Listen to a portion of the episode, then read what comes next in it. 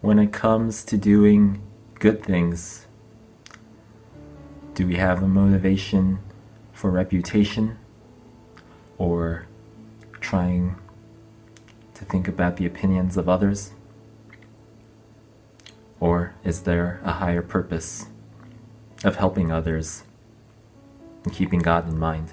This is the question for March 11th. My name's Jimmy, and the passage is Matthew 22, verses 15 to 22.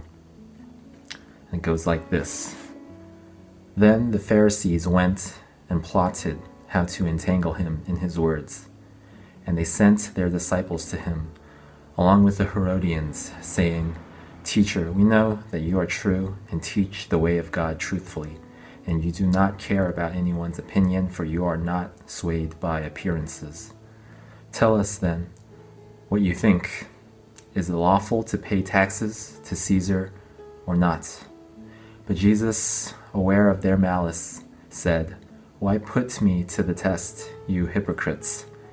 Show me the coin for the tax. And they brought him a denarius. And Jesus said to them, Whose likeness and inscription is this? They said, Caesar's. Then he said to them, Therefore render to Caesar the things that are Caesar's, and to God the things that are God's. When they heard it, they marveled, and they left him and went away. The Pharisees were trying to make Jesus look bad in front of the crowds. They asked Jesus whether the people should pay taxes to this at times oppressive government of the Romans. They believed that if Jesus said, yes, we should pay taxes, people would be offended and they would think Jesus is just being subservient to the Roman government. If Jesus says, no, don't pay taxes, then the people might favor him, but the government might hear about it and decide to lock Jesus up. But Jesus sees through this trap. He knows that it's really the Pharisees who are so fixated on appearances and trying to win the people's favor to them and trying to turn them away from Jesus. Jesus has the right motivation in mind. He doesn't care about maintaining an appearance in front of the people because he knows he has the substance um, and the truth. And the truth is, following the government, paying taxes, can go along with a life of faith. He identifies the coin as having the image of Caesar, um, the leader of the Romans. And so he reminds them this, this is the due that we give to the government. Um, there might be this overall question of, I mean, doesn't everything in the end belong to God? And that's very true.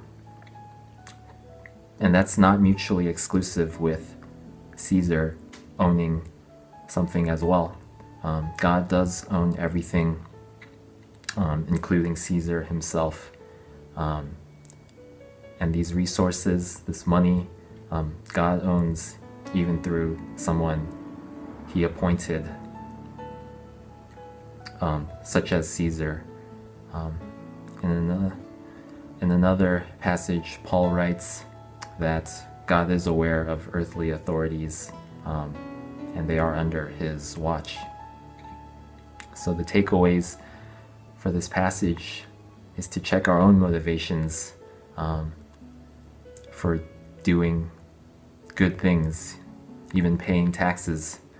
Um, is it just so that we don't look bad in front of others or so the government doesn't come after us? We have the motivation in mind that